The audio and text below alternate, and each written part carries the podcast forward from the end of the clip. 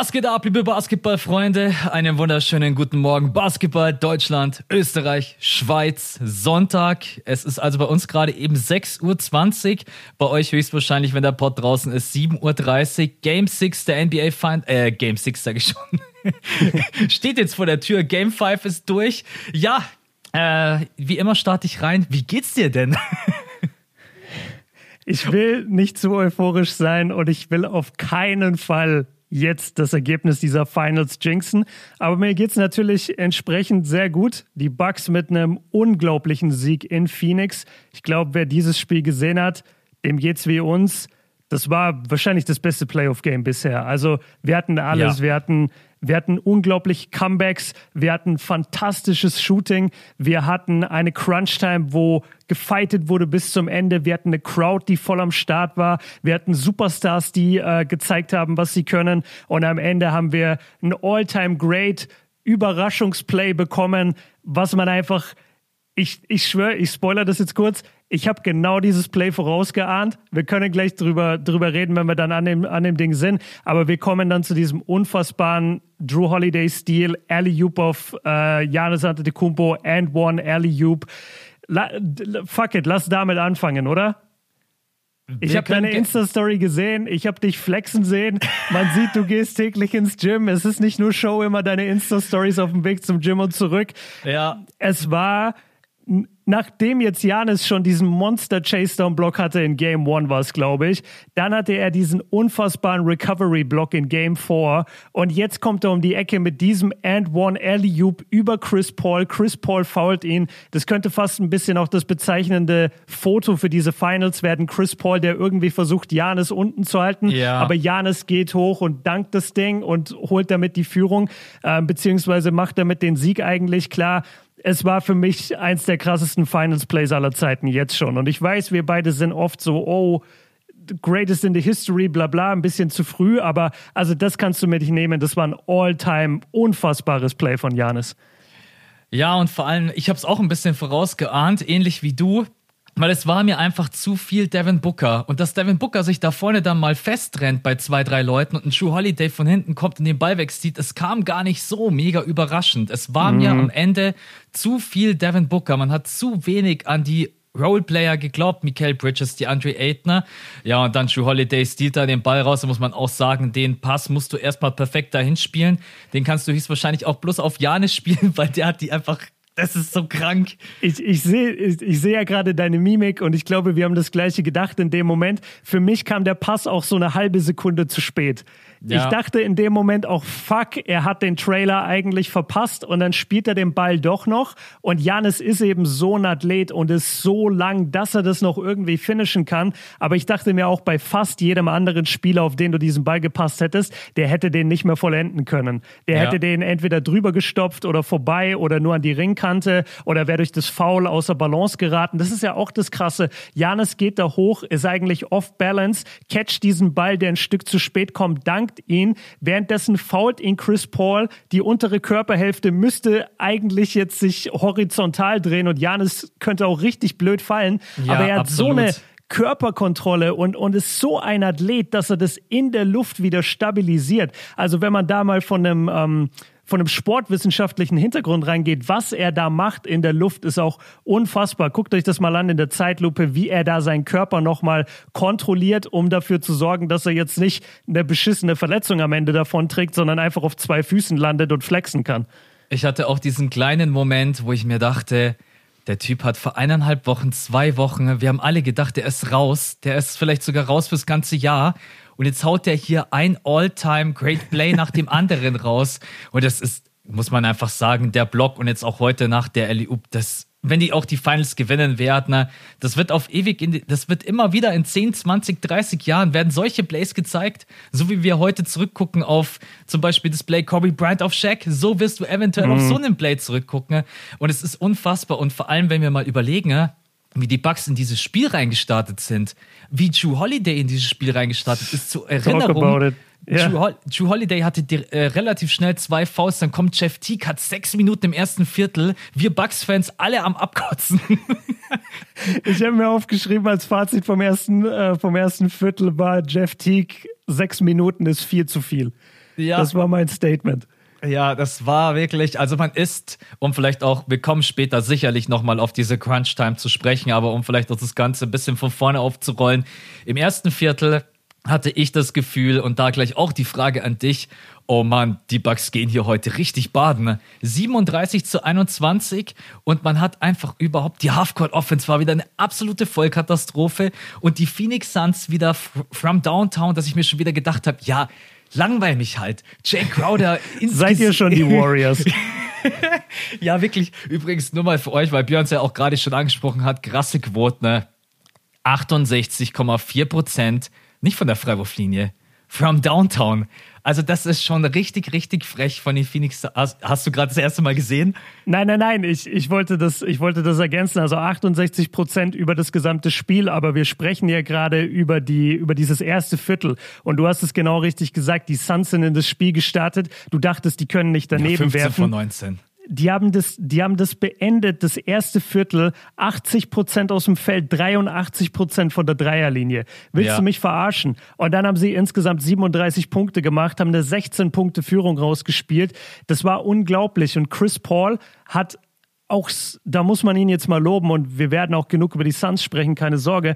Wenn man mal Chris Paul anguckt, was er in diesem Spiel gemacht hat, nachdem er in Game 4 absolut wie ein Schatten seiner selbst wirkte, nur zehn Punkte gemacht hat, fünf Turnover hatte, der hat in den ersten paar Minuten, hat der Drew Holiday diese zwei Fouls angehangen mhm. und nicht nur hat er ihm die zwei Fouls angehangen, der hat ihn auch ständig geschlagen. Weil ja. was wir so positiv immer hervorgehoben haben, Drew Holiday mit diesem ähm, wie heißt mit, mit dieser krassen Pressure-Defense und er macht es Chris Paul so schwer. Weißt du, was Chris Paul in Game 5 jetzt gemacht hat? Der hat sich gedacht, ach so, du pressurst mich, du presst mich die ganze Zeit. Ja, warte mal, ich bin ja Chris Paul, ich kann einfach an dir vorbeilaufen. Und er hat ihm immer mit ein, zwei Beschleunigungsschritten dann nämlich das Leben zur Hölle gemacht und dadurch war Drew Holiday immer hinter ihm. Und ja. dadurch konnte Chris Paul ihm dann auch die Fouls anhängen, weil Drew Holiday einfach ständig zu spät war. Das war ein sehr, sehr geiles Adjustment von Chris Paul und wirklich auch sehr, sehr intelligent von ihm, diese Stärke, Größe und Athletik die Drew Holiday eigentlich als Vorteil gegenüber Chris hat, das quasi gegen ihn auszuspielen und zu sagen, ja gut, dann hänge ich dir jetzt die ganzen Fouls an. Das war sau schlau. Und dann in der Zeit, wo Holiday auf, dem, äh, auf der Bank war, haben die Suns gefühlt 20 Punkte gemacht in fünf Minuten. Also Jeff T kannst du halt komplett vergessen in der Defense für die Bucks. Es war eine Vollkatastrophe. Die Leute haben mich dann auch im Stream gefragt, warum spielt Jeff Teague? Dann sage ich, ja, was hast du denn für eine Alternative? Wen willst du denn? Äh, Brent Forbes drauf schmeißen? Oder willst du dann ja, ist schon krass, ne, dass Bryn Forbes gar nicht mehr in der Rotation ist. Also, dass Jeff Teague vor Bryn Forbes steht, ist auch bitter für Forbes. Aber er ist wahrscheinlich eine noch krassere äh, Schwäche in der Defense, muss man ehrlicherweise sagen. Ja, das ist im Endeffekt, wenn es optimal läuft, spielst du eigentlich bloß eine Siebener-Rotation. Wenn Jeff Teague überhaupt Minuten gesehen hätte, wenn Drew Holiday kein Foul Trouble gehabt hätte und dann so, glaube ich, so drei Minuten bevor das erste Viertel vorbei war, hat auch dann Mike Budenholzer gesagt, hey Alter, Chifty, es tut mir echt leid, ich muss dich jetzt runternehmen. Da lieber bringe ich Chu wieder drauf mit zwei Fouls, weil man hat einfach in der Phase, man hat so auf den Sack bekommen und ich hatte wirklich, wirklich Angst, dass im ersten Viertel dann das Spiel ihnen entgleitet. Und du hast gerade ihm angesprochen, man konnte es als Bucks-Fan gar nicht so wirklich glauben, ne, was die Suns da treffen. Und ich glaube, so ging es den Phoenix-Fans im zweiten Viertel. Dann kommen die Bucks raus und treffen alles. Also True Holiday ist plötzlich abgegangen wie Schmitz Katze. Bobby Portis ist völlig ausgerastet mit zwei richtig geilen Plays. Äh, da hat einfach alles funktioniert. Die Suns haben dann ihre Würfe nicht getroffen und zack, bumm, waren sie wieder auf 10 dran, auf 8. Der Abstand wurde immer kürzer. Äh, die erste Halbzeit war schon echt crazy. Zwei so unterschiedliche Viertel zu sehen, passiert relativ seltener und deswegen, es war dann Gott sei Dank spannend, weil ich habe vorhin zu Björn gesagt, ich habe gerade mal eineinhalb Stunden geschlafen. Ne? Wenn das ein Blowout gewesen wäre. Wären wir jetzt nicht hier im Podcast, dann wäre Max weggepennt. Ja, genau, deswegen. Ja, es gibt so viele Geschichten in diesem Spiel, die man erzählen kann. Ich weiß gar nicht, wo wir weitermachen sollen. Es ja, guck mal, ich übernehme kurz die, die, die erste Halbzeit äh, oder das zweite Viertel, nachdem die Bucks ähm, 16 Punkte im Rückstand lagen, Anfang des zweiten Viertels, haben sie es geschafft, einen 19-Punkte-Turnaround hinzulegen.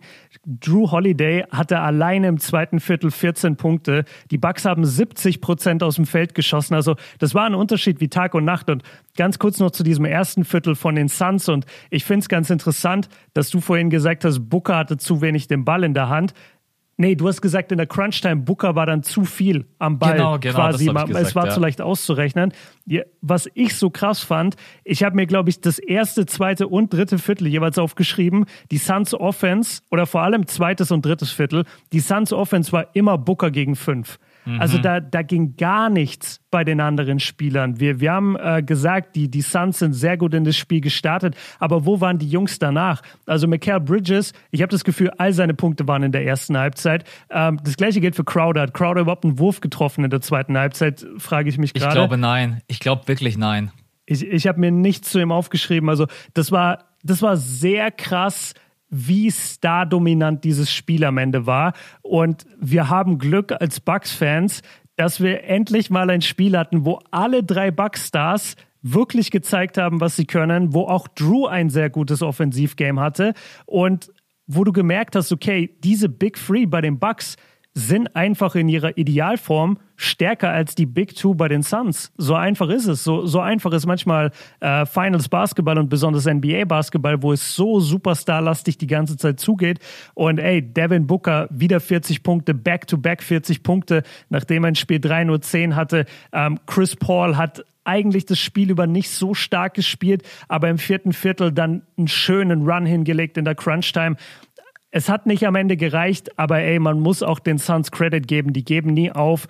Die, die fighten so hart und die haben mit Booker wirklich einen der absolut talentiertesten jungen Spieler aktuell in der NBA. Aber es hat nicht ganz gereicht und am Ende war es eigentlich nur, dieses, nur dieser Stil von Drew ja. und dann dieser Monster Alley von Janis. Daraufhin Freiwurf von Janis, der verwirft den, die Bucks holen den Offensivrebound, Middleton bekommt den Ball und wird wieder gefoult. Und der macht die beiden Freiwürfe rein und das Spiel ist zu Ende. Wäre das, wäre dieses Play nicht passiert, hätten die Suns das Ding noch gewonnen. Weil ich habe die Stats hier, die Crunch Time von den äh, von Suns gegen Bucks und das ist eine lange Crunch Time. Die letzten 5 Minuten 20. Die Suns haben 13 zu 7 gewonnen diese, mhm. diese Minuten. Ja. Und die waren wirklich eine erfolgreiche Possession davon entfernt, die Führung zu übernehmen. Und ich glaube, davon wären die Bucks nicht zurückgekommen. Stattdessen haben wir den Stil, den Alley und dann die Freiwürfe und Ballgame äh, Bucks. Aber ich ja, glaube, wie du gesagt hat hast, den ersten sogar verworfen, oder? Wenn ich mich nicht täusche, weil ich richtig am Abkotzen Warte. war. Warte. Middleton. Ich habe zwei von zwei aufgeschrieben, aber kann sein, dass ich mich täusche. Ja, es war. Und Booker hatte ja dann sogar noch einen relativ guten Look, den Dreier. Das war, glaube ich, dann der letzte. Langer der, Zweier war das. Ja, oder langer ja. Zweier. Ähm, und dann Offensiv-Rebound, wieder bei Booker. Und dann hat er den Ball auf Chris Paul gegeben, aber dann ist die Shotclock schon abgelaufen. Ja. Äh, oder, oder die Game Clock, dann, dann war das Spiel einfach vorbei. Ich glaube, die Suns hatten heute Nacht einfach ein großes Problem. Das erste Viertel war wieder ein absoluter Traum. Der Ball ist super gelaufen. Man hat natürlich den Dreier getroffen und Chris Paul ist echt super ins Spiel reingestartet. Aber dann in der zweiten Halbzeit hat man schon wieder so ein bisschen das Gefühl gehabt, er ist wieder so ein bisschen untergetaucht, hat wieder einen Gang runtergeschaltet. Ne?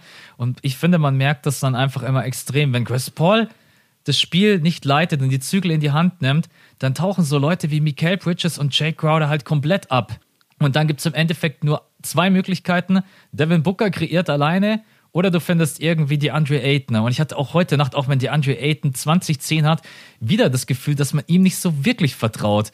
Weil zum Beispiel die Andre Ayton, Björn grinst gerade eben, deswegen. Lass mich noch kurz sagen, die Andre Ayton ja. stand ein paar Mal gegen Drew Holiday alleine im Post unterm Korb und Devin Booker gibt ihm nicht den Ball und versucht alleine zu kreieren. Und ich finde, das war manchmal heute Nacht einfach nicht Teambasketball. Das war nicht smart gespielt sogar gegen Connaughton ein, zweimal. Ja. Fand ich auch sehr erschreckend, dass Aiden da den Ball nicht bekommen hat. Meine, meine Notiz äh, bei mir hier äh, im, in meinem Computer, in meinem Computer, ich klinge, als wäre ich 50.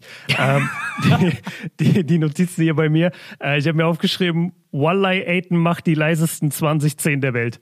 Ja. Weil ich habe echt erst hier jetzt in den Boxscore geguckt und guckst so bei Aiden und sehe 20 und 10, also 10 Rebounds klar geschenkt. Ja. Ne, so die 10 Rebounds, die, die holt er im, im Schlaf. Aber 20 Punkte hat Aiden gemacht und wie du sagst, in meinem Bild oder in meinem Kopf sind eigentlich nur Bilder abgespeichert, wie der Junge keine Bälle bekommt. Mhm. Und das meine ich. Also die Suns Offense, ich, das ist echt so ein krasser Unterschied von Viertel zu Viertel, weil Viertel 1, der Ball läuft wunderschön, Chris Paul dirigiert die äh, Offense perfekt, Devin Booker läuft heiß, kreiert die ganze Zeit für sich selbst, aber dann als Chris Paul runtergegangen ist und als du auch gemerkt hast, boah, der ist ganz schön lange weg, der hat, glaube ich, nur 14 Minuten gespielt in der ersten Halbzeit, dann hast du plötzlich gemerkt, so, wow, die Suns haben überhaupt niemand, der diese Offense in Gang hält, sondern es ist nur Booker. Und das ist gar kein, äh, gar kein Diss jetzt gegen Booker. Das ist eigentlich sehr beeindruckend, dass er ständig eins gegen fünf gehen kann.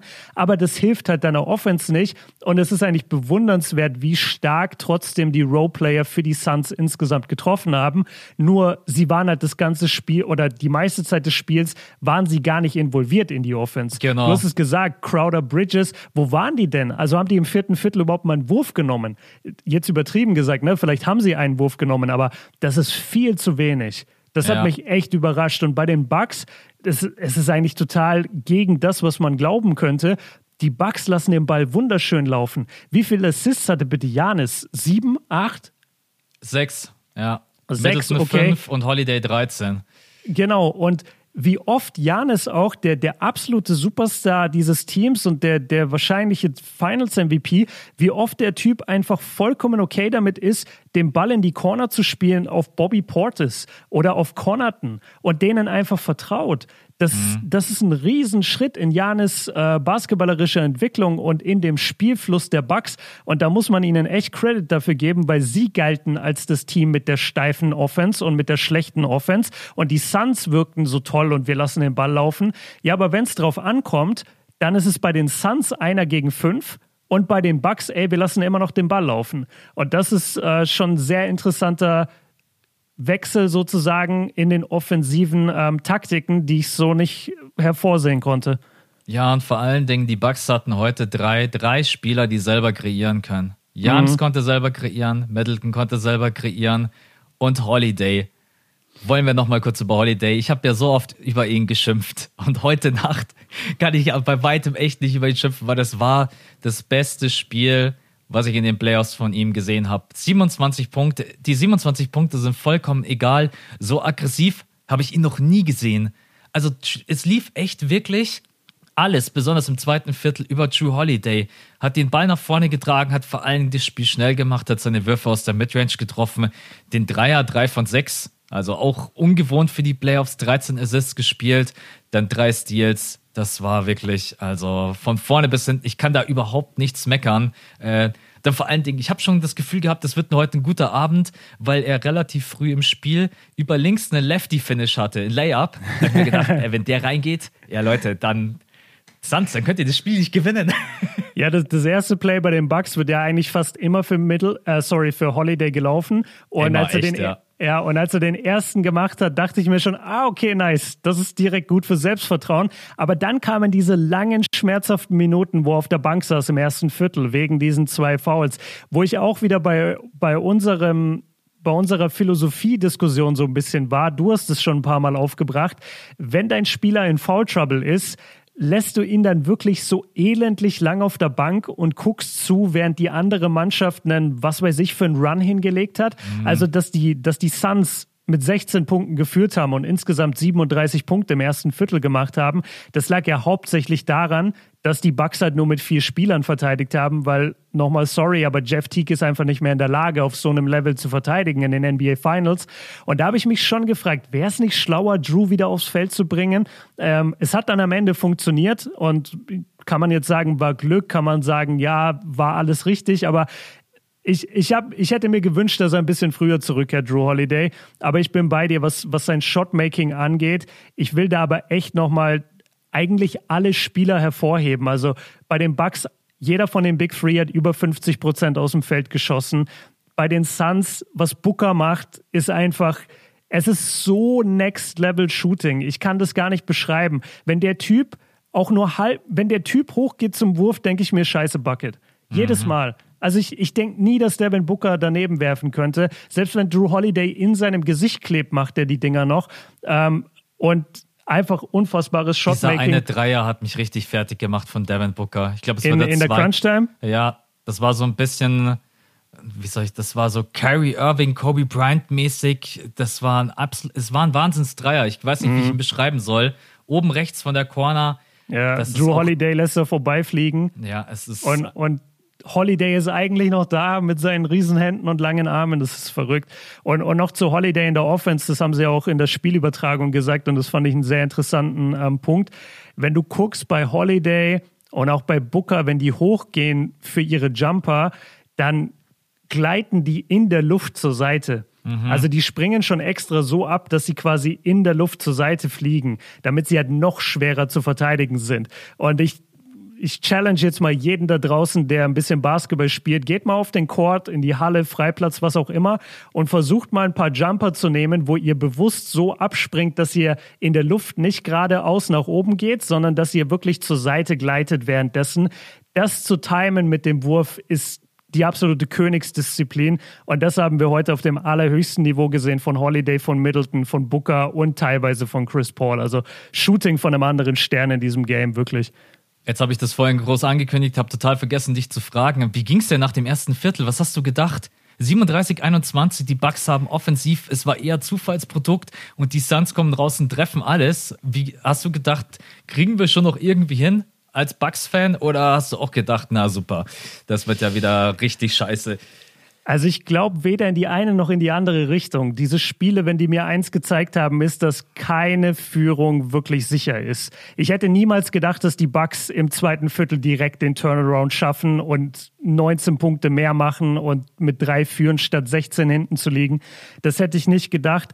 Aber ich habe jetzt auch nicht das Spiel abgeschrieben und ich habe mir vor allem gedacht, okay, Drew war die ganze Zeit auf der Bank. Warte mal, bis Drew wiederkommt, dachte ich mir. Und ich dachte mir, können die Suns wirklich dieses Shooting halten? Und ich meine, die Antwort konnte ich mir da selber schon geben. 80 Prozent aus dem Feld, 80 from Downtown. Nein, können sie natürlich nicht. Aber es war ja trotzdem, also die haben das Spiel beendet mit 55 aus dem Feld, 68 von der Dreierlinie, 90,9 von der Freiwurflinie. Willst ja. du mich verarschen? Wie verlierst du überhaupt so ein Spiel, wenn du so shootest? Also die, die Suns haben unfassbar geworfen, trotzdem das ganze Spiel über um es kurz zu machen, ich, ich habe in keine Richtung tendiert. Ich dachte mir nur, ja, das Spiel ist weiterhin offen. Ich wusste nur nicht, dass die Bugs so einen Turnaround hinlegen könnten. Ich habe auch gedacht, dass wenn man wieder rankommt, dass man vielleicht im zweiten auf 10 verkürzt und dann kommt man gut aus der Halbzeit und kommt dann da nah dran.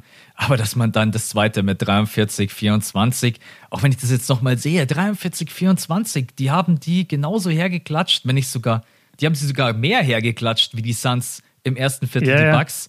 Also das war schon. Oder müssen wir auch wieder über hier, müssen wir ganz kurz machen, über Bobby und Bobby und Paddy sprechen. Ja, das, das wären auch meine zwei Punkte jetzt gewesen, ja, auch raus. Auch, man muss auch sagen, also ich meine, das ist jetzt der fünfte Pod, den wir in diesen Finals aufnehmen. Und am Anfang haben wir so gesagt, ja, die Bench von der Suns, äh, von den Suns, Mann, scheiße, die sind schon eigentlich besser. Jetzt bin ich gerade eben so an dem Punkt, wo ich mir manchmal so denke, ja, vielleicht ist doch auch die Bench von den Bucks besser, was eigentlich gar nicht sein kann. Und im nächsten Spiel bin ich dann vielleicht wieder da, sage ich wieder, die Suns besser. Es ist einfach, man muss auch sagen, die Finals sind auch so intensiv und jeder ist nervös und ich finde sogar bei Chris Paul merkt man stellenweise, dass er nervös ist. Er weiß, wie viel auf dem Spiel steht und deswegen, also nochmal ganz kurz, Bobby Portis, drei von sechs, zwei von vier, neun Punkte. Wenn er reinkommt, er bringt einfach immer Energie mit er läuft sich super frei, er hasselt unterm Korb und Pat Connaughton, habt ihr wieder diesen einen Offensiv-Rebound gesehen von ihm? Boah, war das ein Monster, Alter. Gegen drei auch, Leute geht er hoch.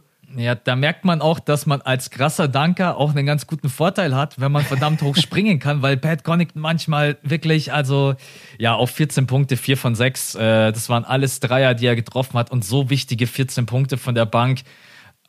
Die und, beiden und sind einfach super. Ja, und ergänzend dazu, was mir aufgefallen ist, die Bugs haben so krass, ich weiß nicht, ob es rein im zweiten Viertel war oder ob sich über das Spiel ein bisschen gestreckt hat. Die Bugs kamen so stark über den Corner-Dreier. Also ja. Connaughton, Port, ich wette, Portis, beide Dreier waren aus der Corner. Connaughton hatte locker zwei Dreier aus der Corner. PJ Tucker hatte eins von eins aus der Corner. Also diese Roleplayer aus der Corner sind wirklich deadly. Und was ich nicht weiß, ob du das schon gemerkt hast, ähm, ich wurde auch darauf hingewiesen, eher in einem Podcast, als dass ich selber gemerkt habe in Game 4. Du musst mal darauf achten, die Suns haben keinen einzigen Corner-Dreier mehr. Ja. Über, denk, denk mal an die Spiele zurück, jetzt Spiel 4, Spiel 5. Wo, wo ist der Corner-Dreier? Das, mhm. ist, das ist einer der leichtesten Würfe in Anführungszeichen in der NBA, weil du so nah dran bist. Das ist ja die, die kürzeste Distanz äh, die du von der Dreierlinie zum Korb hast. Und die Suns kriegen den einfach nicht mehr, weil die Bucks das so gut verteidigen, so gute Closeouts laufen. Es gibt keine Corner-Dreier mehr für die Suns und das killt die Suns auch irgendwo. Und denk mal ans erste Spiel, Corner-Dreier ohne Ende. Exakt, ja. ganz genau. Ja. Äh, wieder schöne Grüße an alle, die sagen, Budenholzer macht keine Adjustments. Der Joke ist mittlerweile echt ein bisschen ausgelutscht, wenn man sich diese Finals betrachtet. Aber es ist jetzt auch nicht so, als hätte die, als die Suns in dem Game krass gestört. Die haben trotzdem 13 von 19 geschossen mm. von der Dreierlinie. Also es ist verrückt. Ähm, aber gut, dass du Connaughton und Portis einmal angesprochen hast. Ich will Jeff Teague gar nicht so in die Kritik nehmen. Ich habe einfach das Gefühl, der Typ ist halt längst über seinen Prime hinaus.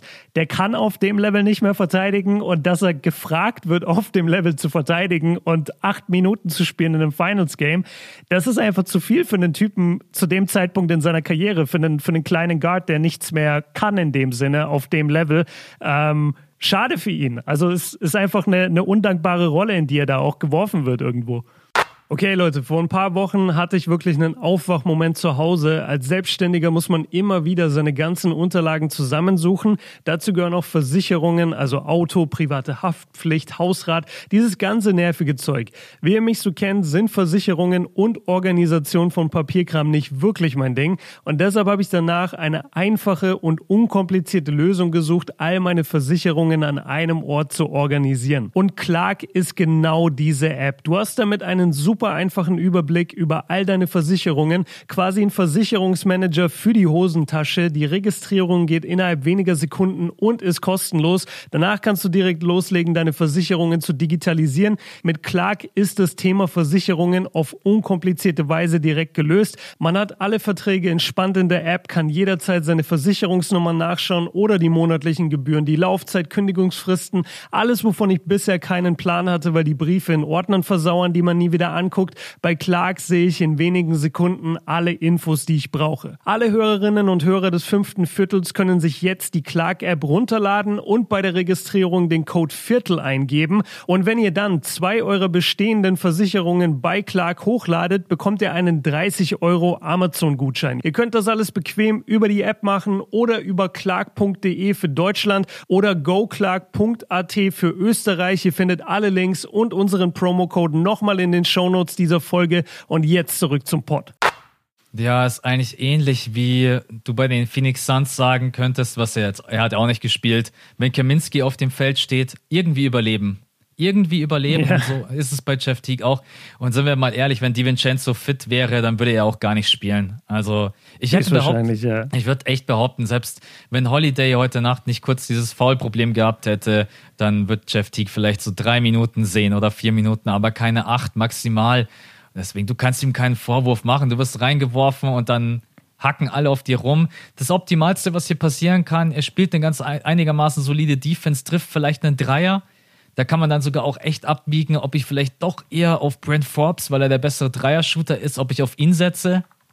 Bei, gekillt werde ich bei beiden. Ja, ich, ich weiß, was du meinst, aber ich habe echt das Gefühl, also wenn Jeff Teague noch irgendwo eine Drehtür ist, wo du so ein bisschen drücken musst, dann ist äh, Bryn Forbes einfach nur so eine Saloon-Tür, wo du durchlaufen kannst. Oder, ja. oder nee, noch schlimmer, wie so ein Hippie-Vorhang. Weißt ja. du, Leute, die keine Türen haben, sondern nur so einen Perlenvorhang. Ja. Das ist Bryn Forbes in der Defense. Und wenn du dir, du, du hast gerade gesagt, äh, Jeff Teague sollte wenigstens, oder wäre cool, wenn er einen Dreier eingestreut hätte. Der Typ hat halt in, in den Finals jetzt bisher neun Punkte gemacht. Zusammen. Nicht im Schnitt oder sowas, sondern mhm. zusammen mhm. in allen Spielen. Der hat drei Punkte im ersten Spiel gemacht, vier im zweiten, null im vierten. Ah, warte, ich bin off. Nee, genau, in einem Spiel hat er nämlich. Ach so, sorry, Game 5 ist noch nicht hier. Egal, er hat in den letzten zwei Spielen zwei Punkte gemacht. Über, über zwei Spiele. Also er kann nicht scoren auf dem Level und ich bin bei dir. Bryn Forbes wäre vielleicht ganz cool, mal für einen Dreier einzustreuen. Aber die Bucks, sind, die, die Bucks haben ihn einfach aus der Rotation gekickt und den werden wir jetzt auch nicht mehr sehen, glaube ich.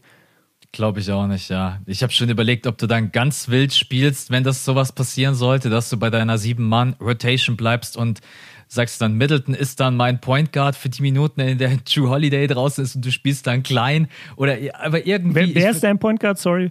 Ich würde sagen, dass Middleton dann vielleicht tatsächlich der Point Guard ist für die paar Minuten, ne, dass ich trotz allem Jeff Teague draußen lassen kann. Ich spiele dann entweder mit Bobby oder Bobby oder Paddy. Sorry, das gefällt mir einfach. Ihr wisst, wen ich meine. Ja. Ähm, ja, es ist. Ja, weißt du, welches, äh, weißt du, welches Lineup wir einmal gesehen haben auf dem Feld? Für eine Minute aber nur. Nee, sag's mir. Okay, das war die super Big Lineup und die war genau für eine Minute drauf. Janis, Lopez, Portis, Tucker, Holiday. Okay. Also du hattest quasi vier Bigs und Holiday. Aber ja. ich, ich habe das Gefühl, das war ein Fehler, weil die haben innerhalb von einer Possession haben sie Portis dann getauscht für Middleton. Also ja. ich glaube, da ist ihnen einfach nur ein Fehler beim Wechseln ähm, passiert, aber das, das, das war ganz, äh, ganz interessant. Boah, Alter, was, was ein Game. Ich habe das Gefühl, sollen wir nochmal über den LEU reden? Ich könnte jetzt einfach nochmal über diese Crunch-Time reden. Ja, das, wir müssen nochmal drüber reden. Ich will übrigens ganz kurz noch erwähnen, das zweite Viertel dieser Mega-Run hat stattgefunden ohne Janis. Auch da nochmal Lob an alle. Sehr guter Punkt. Das fand ich auch richtig spannend. Die komplette Aufholjagd war ohne Janis. Und können wir drüber reden, dass Janis ganz schwach aussah konditionell in diesem Spiel? Also wie viele, wie viele Fast Breaks ist der nicht mitgelaufen? Wie viele ähm, Possessions gab es, dass vier Bucks-Spieler schon in der Offense standen und Janis kam ganz langsam hinterhergetrottet? Das ist ein super interessantes. Achte mal drauf. Das also es war jetzt in dem Spiel speziell. Er hat nicht seine ähm, Hyperventilierungspause genommen, da im ersten Viertel oder wie er gesagt Aber hat, er jetzt musste, weißt du ja, das war eine Pipi-Pause. Ja, genau. Er, ja, genau, er hätte take a tinkle. Tinkle. ähm, ich muss übrigens zugeben, dass ich nach, also ich musste tatsächlich äh, das einmal durch den Translator jagen, wie so viele andere auch, weil ich habe das bei mir in die Insta-Story gehauen und dann haben mir so ja. viele geschrieben, was heißt das? Und ich habe dann auch, es ist keine Ahnung, du weißt es wahrscheinlich, weil du einfach Englisch äh, fitter bist als ich, aber ich so, was ist, ich habe es mir schon gedacht, dass es wahrscheinlich Pinkeln heißt, aber ich war ja. mir nicht ganz sicher. Ja, es ist, es ist sehr ungewöhnlich. Also man, man hört es definitiv nicht oft, aber es ist witzig, dass es benutzt hat. Und das fand ich auch wieder so dann, so dann übertrieben, weil Janis hat diese, hat diese Momente, wo du denkst, wow, das ist der größte Athlet, den ich jemals gesehen habe. Also von, von der reinen Größe natürlich, aber auch von seinen Anlagen, wie, wie schnell er sprinten kann. Im ersten Viertel, war das im ersten Viertel dieser Dank von Booker, dieser, die, der dann abgepfiffen wurde, weil das Foul zuvor von Tucker war? Oh, Erinnerst du dich dran? Ja, ja, ich weiß, was du meinst, aber in welchem Viertel war das? Ich glaube, das war im ersten. Ne? Ich meine ja. auch, weil das hat diesen ganzen Suns Run nochmal so das untermauert. War im ersten, ja, genau. Sicher. Und wenn du dir da anguckst, wie schnell Janis zurückgesprintet ist. Also der sah aus wie ein olympischer Läufer in dem Moment. Wirklich die zwei, drei Schritte antritt und dass er da überhaupt noch an Booker rankommt. Und dann noch bei dem Eli Joop da ist er dann plötzlich da und, und hat diese, diese Momente, wo er explodieren kann. Aber er wirkte konditionell in dem Spiel trotzdem nicht 100% fit. Und er hat auch immer mal wieder für lange Jumper lieber gesettelt, anstatt zum Korb zu gehen. Das ist mir jetzt schon zweimal aufgefallen, dass er ein bisschen weniger zum Korb geht aktuell, sondern dass er viel mehr über den Jumper geht oder viel öfter den Ball abgibt. Das müssen wir mal beobachten. Den er Lass Gott sei Dank zweimal hintereinander getroffen hat, den Jumper. Das war ja. auch gar nicht so unwichtig. Lass uns doch mal jetzt ähm, Butter bei die Fische zum Spiel 6 kommen und zur Aussicht. Ich, ich mache mal den Anfang. Ich sag's dir ehrlich, ich tue mich sehr schwer, gerade noch ein Upside zu sehen für die Suns. Die haben jetzt zwei wirklich taffe Games verloren, zwei sehr knappe Games. Das tut extrem weh. Und du hast jetzt, du hast jetzt drei Spiele hintereinander verloren. Dein komplettes Momentum ist weg. Dein letzten Trumpf, den du hattest, war zu Hause zu gewinnen. Das hast du jetzt verloren. Die Bucks haben dich da gekillt. Und jetzt gehst du zurück nach Milwaukee, wo du weißt, Milwaukee ist einen Sieg davon entfernt, Champion zu werden. Chris Paul ist nicht 100 Prozent. Ich weiß nicht, was mit ihm ist, inwiefern er verletzt ist. Keine Ahnung, was mit ihm ist, aber er ist nicht er selbst. Sonst würde er diese Spiele mehr dominieren ich sehe ganz wenig Chancen für die Suns und ganz, ganz große Chancen, dass die Bucks das Ding in sechs zumachen. Wenn ich zu optimistisch bin, sag's mir gerne. Wenn du irgendeinen Upside siehst für die Suns, sag's mir gerne. Und ich entschuldige mich bei den Suns-Fans, dass ich gerade nicht optimistischer für euch sein kann. Aber ich finde, die haben jetzt gerade in dem Spiel alles gegeben, was sie hatten. Es lief zwar nicht alles perfekt, aber sie haben alles gegeben, was sie hatten. Sie haben trotzdem verloren. Und du kannst mir nicht erzählen, dass die Suns gerade irgendein Momentum für sich am Laufen haben. Also ich will natürlich genauso optimistisch sein wie du, aber ich will es natürlich auch nicht. Keine Ahnung, ich denke mir immer so, ja, wenn ich jetzt für die Bucks mitgehe, dass sie das sechste Spiel gewinnen, dann am Ende verlieren sie es. Aber ich sage nur, die Chance ist sehr hoch. Ich sage noch nicht, das ist safe der Sieg. Ich sage sag, nur, die Chance der Bucks ist wesentlich höher als die der Suns. Sagen wir mal, die Umstände sprechen alle für Milwaukee. Niemand ist angeschlagen, alle sind topfit. Du hast das erste Spiel in diesen Finals, in denen alle drei abgeliefert haben. Auch das nimmst du einfach natürlich an Selbstbewusstsein mit nach Hause. Du spielst vor der Home Crowd und mit dem Gedanken, das ist das, das kann das letzte Spiel sein. Du kannst zu Hause vor den eigenen Fans Champion werden. Das ist nochmal was komplett anderes, als wenn du gerade eben in der Serie bei 2-1 zu Hause spielst. Ich bin auch bei dir. Also jetzt gerade eben spricht wirklich alles für Milwaukee. Ähm, auch weil Chris Paul einfach nicht zu 100% da ist. Das ist echt schade, aber irgendwas passt auf jeden Fall nicht.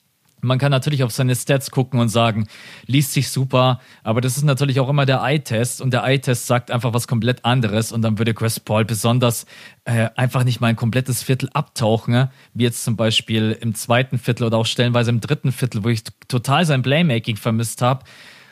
Ich bin bei dir. Also die Bucks haben die besten Chancen, diese NBA Finals jetzt zuzumachen. Bucks in Six. Aber wenn die Suns jetzt doch nochmal einen Run in sich haben und vor allem aber du musst gucken, dass Crowder, Bridges und Aitner besser im Spiel drin sind. Sonst kannst du kannst es sonst nicht gewinnen, ist meine Meinung. Nur über Chris Paul und Devin Booker, es ist zu wenig. Ja, und dann musst du aber sagen, auswärts in den beiden Spielen eigentlich, also gerade Bridges, überhaupt kein Faktor. Ich glaube, Cam Johnson war nicht schlecht in den Spielen. Ich bin mir nicht mehr ganz sicher mit Crowder, aber das waren nicht die gleichen Leistungen wie in Spiel 1 und Spiel 2. Und auch mhm. nicht die mhm. gleichen Leistungen wie jetzt in Spiel 5, wo sie zwar wenig Würfe hatten, aber zumindest hochprozentig getroffen haben alle. Ich, ich und Booker macht also. Und, und genau, macht Booker jetzt das dritte Mal, mal hintereinander 40. Und ja. man muss ja sagen, in Spiel 4 war das der ausschlaggebende Faktor, wieso die Suns überhaupt in dem Spiel geblieben sind, weil Booker einfach eskaliert ist im vierten Viertel. Auch. Jetzt in dem Spiel ist es genau die gleiche Geschichte. Ohne Booker liegst du hinten mit 20 und kommst nicht mehr zurück, meiner Meinung nach. Und macht der jetzt wirklich dreimal in Folge 40? Weiß ich nicht. Also ich gönn's ihm, ne? Er, er, ist, er ist herausragend. Ich gucke ihm echt gerne zu, wenn er nicht gerade mein eigenes Team abschießt, aber also ich sehe nicht, dass der jetzt dreimal hintereinander 40 droppt. Das hat Janis auch nicht geschafft. Die haben dann die Defense umgestellt. Janis macht seitdem seine 20, 26 Punkte da oder jetzt 32, okay. Sorry, sorry Suns-Fans, aber ich sehe es gerade nicht. Das Einzige, wo ich jetzt ein bisschen Angst habe, ich weiß nicht mehr aus welchem aus welcher Serie das ist, aber es gibt irgend so es gibt irgend so eine Anekdote, da ist auch ein Auswärtsteam zu einem äh, zu einem entscheidenden Spiel halt gefahren, wahrscheinlich Game 6 oder Game 7, ich weiß es nicht und die hatten unter der Hallendecke, das Heimteam hatte unter der Hallendecke quasi schon die Ballons und das Konfetti und alles präpariert. Mhm. Und das hat dieses Auswärtsteam gesehen und er hat dadurch so einen Hass und so eine extra Motivation entwickelt, so fuck you, ihr werdet dieses Konfetti heute nicht abwerfen können mhm. und haben dadurch gewonnen. Ich weiß leider nicht mehr welches Team. Und ich habe minimal Angst, dass das so eine Situation wird von den Suns. Aber ich finde auch, sie haben jetzt bisher in der Serie mir nicht gezeigt, dass sie dich mit mehreren Leuten abschießen können. Der einzige, der dich abschießen kann, wirklich ist Booker. Ja, ja, ich weiß eigentlich gar nicht, was ich noch großartig dazu sagen soll, weil im Endeffekt die Bucks sind jetzt einfach gerade eben Favorit. Die Suns müssen auswärts versuchen, jetzt äh, die Serie am Laufen zu halten, dass sie dann zu Hause nochmal die Chance haben, äh, den Titel zu gewinnen. Aber ich meine, du hast ja auch einfach, finde ich, sehr, sehr ruhige und besonnene Spieler, für mein Empfinden, die nicht überdrehen. Weder ein Middleton noch ein Janis noch ein True Holiday. Ich habe nicht das Gefühl, dass die irgendwie overpowern und jetzt denken, sie sind schon so gut wie durch. Besonders Janis. Ich glaube, Janis ist immer jemand, der die Hand drüber hält und sagt, hey Leute, lass uns erstmal dieses Spiel gewinnen. Aber ich denke, wenn die Bucks mit der gleichen Intensität reingehen wie in den letzten drei Spielen und weiterhin einfach so von ihrem ganzen Mindset und von der Körpersprache so spielen, dann kann ihnen eigentlich wenig passieren, ehrlich gesagt, weil Chris Paul ist nicht fit.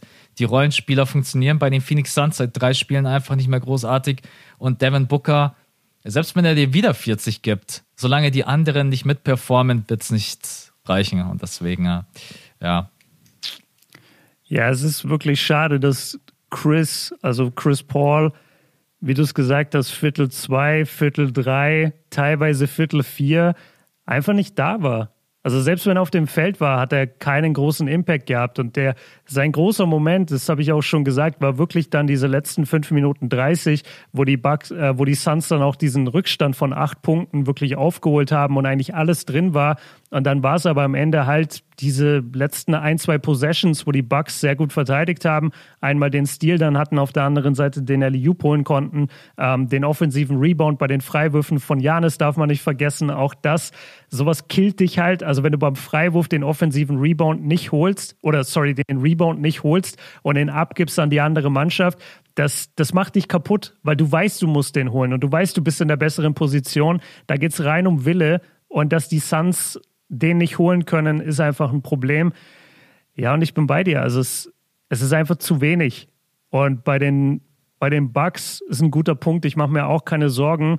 Ganz besonders nicht um Janis, der der jetzt in der PK gestern vor dem Spiel hat er ja bewiesen, dass er der King of Stoismus ist und dass er der ja einfach so ein besonnener Typ mittlerweile ist und sowas von Ruhepol auch. Und das gleiche gilt für Middleton und Holiday. Die würden niemals überdrehen in einem Finals Game.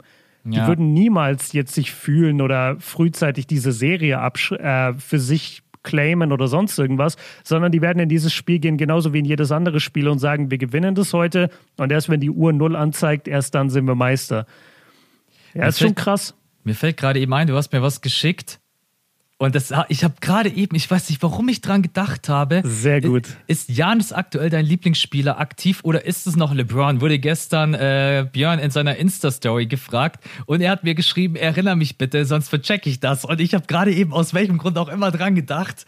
Perfekt. Ja, genau. Ich hatte nämlich reingeschrieben, ähm, ich habe ich hab darüber viel nachgedacht in letzter Zeit und ich erzähle es morgen im Podcast, also heute. Ja, dann, dann gib mir schnell die zwei Minuten. Ich habe lange drüber nachgedacht, weil LeBron sehr, sehr lange mein Lieblingsspieler war, seit 2014, 15. Ich bin immer so ein bisschen für den Underdog. Und was mich eigentlich am meisten nervt im NBA-Narrativ ist, wenn auf einem Spieler rumgehackt wird, ohne dass er was dafür kann. Also das wäre wie wenn Leute jetzt anfangen würden, Devin Booker zu kritisieren oder auch wenn sie jetzt Chris Paul kritisieren würden. Das ist einfach nicht richtig. Die Jungs spielen so hart sie können. Bei Chris Paul, wir haben es gesagt, es scheint irgendwas nicht richtig zu sein. Das kann man natürlich ansprechen. Man sagt jetzt aber nicht, Chris Paul ist der letzte Idiot und kann kein Basketball spielen. Das würden wir niemals sagen, sondern mit ihm stimmt einfach gerade was nicht. Und bei Booker reicht's halt aktuell aktuell nicht, dass er jede Nacht 40 droppt, aber wir kritisieren die beiden ja dafür nicht.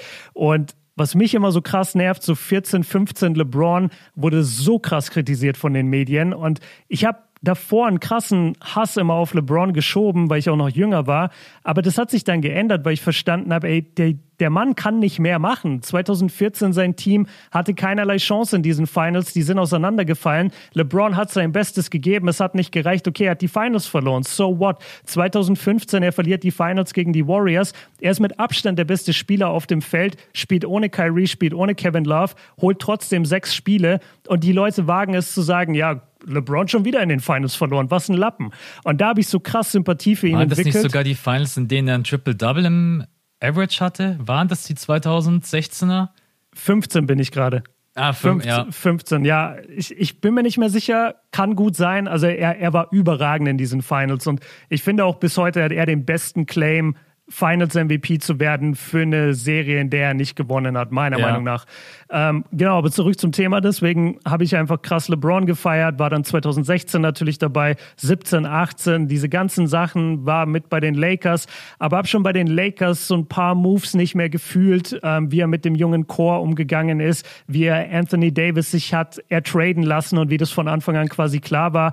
Und mir haben einfach so ein paar Sachen nicht so wirklich gefallen, wie, wie er sich off-court verhalten hat, ein paar Statements und so weiter und so weiter. Und bei Janis ist es so, der ist quasi genau das, was ich liebe in der NBA, nämlich der Typ ist humble, also absolut bodenständig, ist eine totale Maschine, aber auf dem Court und hat die krasseste Arbeitseinstellung, die ich seit Jahren gesehen habe. Äh, guckt euch an, wie er in die NBA kam als dieser schlachsige 18-Jährige. Jetzt mittlerweile hat er 25 Kilo Muskeln draufgepackt. Er ist jetzt nicht mein Lieblingsspieler vom Game her. Also es gibt Spieler, denen gucke ich lieber zu von ihrem, von ihrem Skillset. Aber Janis verkörpert für mich alles, warum ich NBA-Fan wurde, nämlich harte Arbeit, unfassbare Athletik und ein Mindset von nicht ich gegen die Welt, sondern ich und meine Teammates gegen die Welt. Und das gefällt mir einfach gerade so viel besser bei Janis, als es bei LeBron in den letzten ein, zwei Jahren der Fall war. Und deswegen hat es da jetzt wirklich so einen Shift gegeben. Und wenn du mich fragst, wer ist dein Lieblingsspieler in der NBA, würde ich sagen Janis und danach LeBron. Das ja. ist das.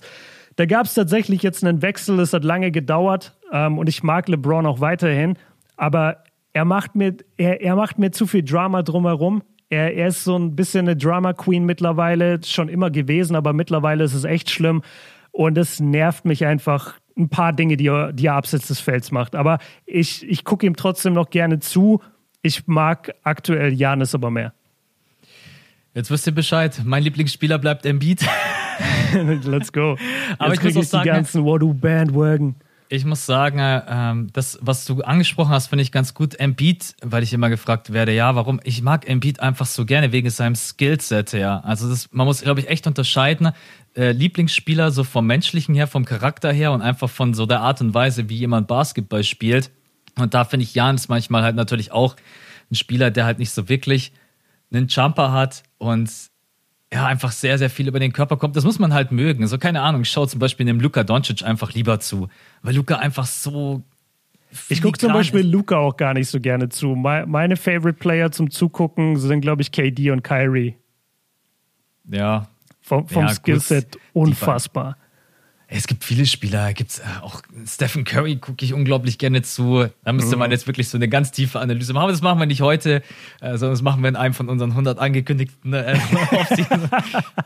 in der Offseason viermal die Woche Podcast, glaube ich. Ich bin übrigens gespannt, äh, aber er muss natürlich erstmal gewinnen, wie sich die Sicht auf Janis verändert, wenn du also zweimal MVP, Back-to-Back MVP, Back-to-Back Defensive Player of the Year und wenn er dann noch den Ring holen würde und Finals MVP, das ist dann schon von den Awards her eine Fülle. Da, ich glaube, da fällt auch von ihm eine große Last ab, äh, weil der Druck dann erstmal weg ist, weil dieser Titel natürlich immer der Anspruch von ihm selber ist.